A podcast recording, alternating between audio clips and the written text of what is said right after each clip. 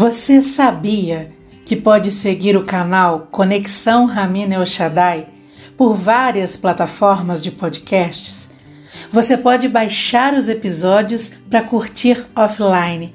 Basta escolher a sua plataforma, entrar na lupa Buscar, você digita Conexão Ramina El Shaddai, escolhe o que quer ouvir a qualquer hora dos seus dias. Eu te recebo numa profunda conexão amorosa um podcast que, através da percepção multidimensional, fala do lugar que o mundo ocupa em nossos mundos internos e do lugar que conseguimos ocupar no mundo. Eu sou Ramina El Shaddai, expansão da luz que eu sou. Para você que está aqui pela primeira vez, tem sempre um episódio novo toda sexta-feira. Eu te convido a ouvir desde o primeiro, pois eles acabam se tornando uma unidade de percepção. Eu sempre sugiro voltar em episódios antigos. É um exercício de aprofundamento. Escute sempre sem pressa. Ouça apenas um por dia e honre o tempo da vibração de cada um crescer em você.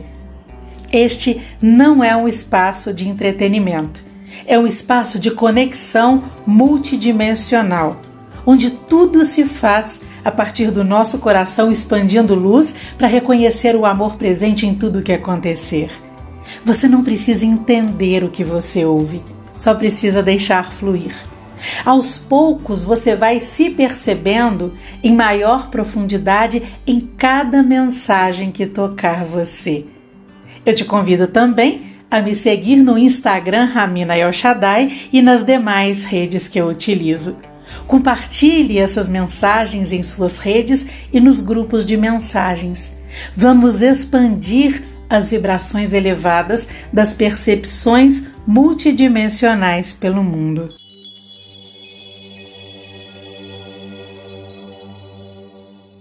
Episódio 138 Acolhendo a Coerência. Um dia eu vi uma pessoa fazendo a seguinte pergunta para os seus seguidores: e, e você? Tem um comportamento coerente com o que você quer conquistar na sua vida? E eu fiquei ali viajando em três questões. Primeiro, se eu fosse responder essa pergunta, o que, é que eu responderia? Depois, de onde vem a necessidade dessa pergunta? E o que, que ela promove nas pessoas? Com relação ao que eu responderia, eu não penso sobre isso.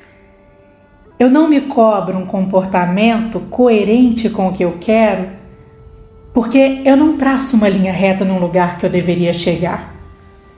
E porque o meu comportamento, ele não é planejado, principalmente com relação ao que eu gostaria de ser. Mas eu falo isso hoje. Eu já fui completamente planejada um dia, cheia de metas principalmente profissionais, porque os nossos lugares profissionais, eles acabam nos substituindo de certa forma. Então a gente investe neles. Mas é uma fala que não faz o menor sentido num momento em que eu vivo da expansão do que eu reconheço que já está pulsante em mim. Todas as minhas escolhas saem de novos níveis de consciência que vão acontecendo o tempo todo.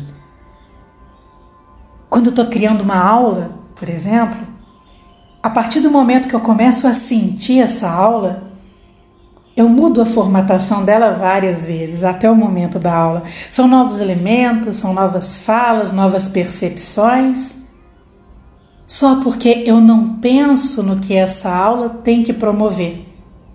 Eu sinto, eu confio no que eu sinto e toda aula surpreende tanto a mim quanto os meus alunos com o que acontece com todos nós, tanto durante quanto depois da aula.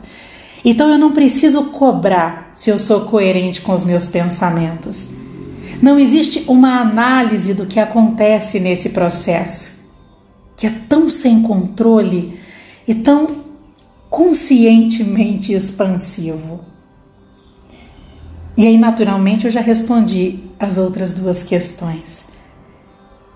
A cobrança dessa coerência com a nossa fala, com os nossos projetos, com as nossas ideias, é uma necessidade de nos mantermos ativos em algum padrão de crença. E o padrão de crença que mais nos dominou até aqui é o da produtividade. É o tal padrão de sermos alguém na vida. Então, foi preciso definir o que queríamos ser para entrarmos numa máquina de transformação para chegarmos nesse lugar. Nós estamos acostumados com cobranças.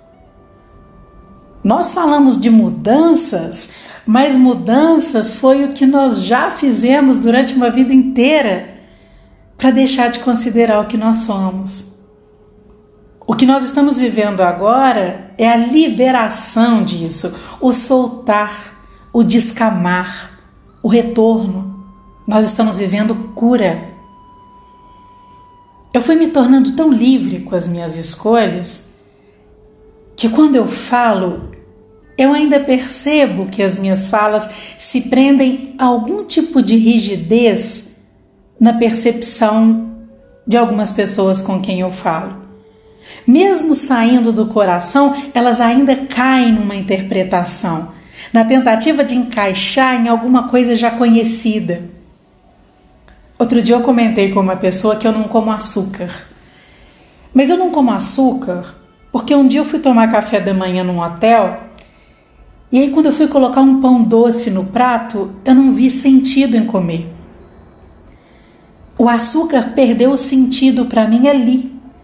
Mas exatamente num momento em que eu estava cuidando de um lugar que ele ocupava, que é o lugar da proteção.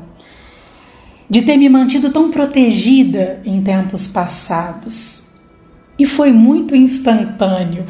Esse lugar de mim se revelou para ser acolhido, eu percebi, eu acolhi, e no dia seguinte eu não tive vontade de comer açúcar. E depois que eu parei, eu fui percebendo como que eu fui me sentindo desinflamada. Porque o açúcar, ele é um elemento inflamatório. Mas não foi isso que me fez parar. Não existe uma explicação. Eu simplesmente não quis comer mais. E aí essa pessoa me perguntou: "Você não come abacaxi? Abacaxi tem açúcar". Aí eu disse: "Eu não como açúcar processado". E eu via que aquela escolha, ela tinha nascido de um lugar amoroso de mim e não de uma crença. Eu não parei de comer açúcar para alcançar um resultado. Tinha uma história.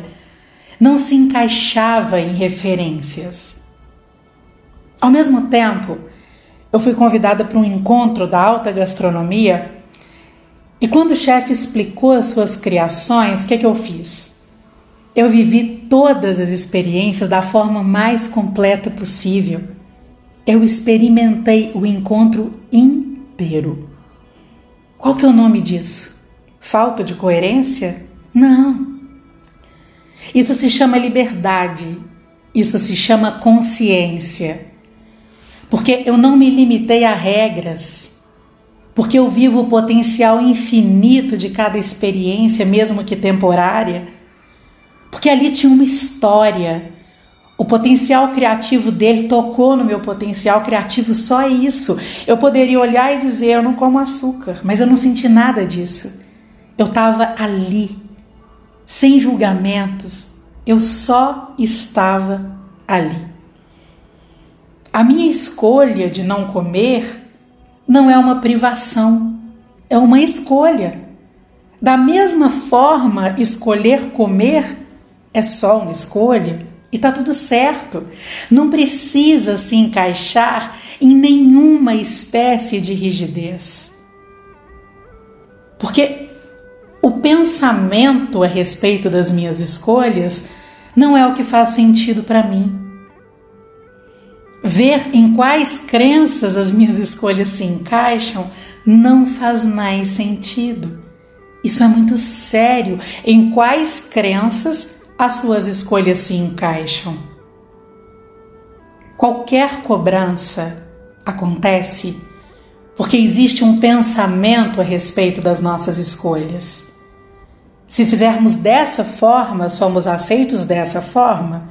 Se não fizermos, somos vistos de outra forma e isso vai nos prendendo cada vez mais. Isso cansa, isso desgasta. Aquela coisa de apontar o dedo no que você não é e te pressionar a ser o que você deveria ser. Todo discurso ele passou pelo que gostaríamos de ser. Ou mais, muitos discursos nem se passaram pelo que gostaríamos de ser, mas pelo que gostaríamos que pensássemos sobre nós. Existe curso para isso. Para você aprender a se comportar de uma forma que vai produzir nas pessoas um determinado pensamento sobre você. Então é claro que existe uma cobrança pelo que não demos conta de ser pelo que não demos conta de ser dentro do que estamos dizendo que somos.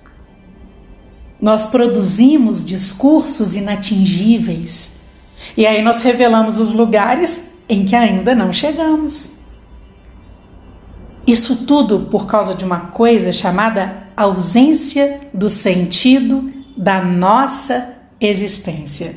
Nós estamos exaustos desse mecanismo artificial de nos produzirmos. E ainda não nos demos conta de que estamos saturados dessa máquina de inventar imagens a nosso respeito para dizer algo sobre nós que não damos conta de manter tudo isso. Não damos conta de manter e ao mesmo tempo dormirmos em paz. Nós só precisamos nos cobrar a coerência com as nossas palavras, porque nós não temos um discurso conectado com o sentido dela. Nós não temos um discurso conectado com o sentido de estarmos aqui. Nós não temos um discurso conectado com o que já somos. Então nós olhamos uns para os outros e enxergamos o que falta no outro porque nós temos o olhar filtrado pelo que falta em nós. Por não aprendermos a reconhecer potenciais de unidade em nós, não reconhecemos potenciais de unidade em mais nada. Então, determinamos que teríamos que ser alguém e com isso enxergamos o alguém que todos também deveriam ser. E assim repetimos ciclos e mais ciclos pela cobrança de um comportamento alinhado ao que pretendemos ser. Esse é o sentido de estarmos aqui. Acolhermos o que demos conta de ser, tão distantes do que realmente somos. Eu entrego esse agora que vibra a nossa existência em unidade e eu envio a você a vibração do amor que eu reconheço em mim. Perceba um intenso abraço.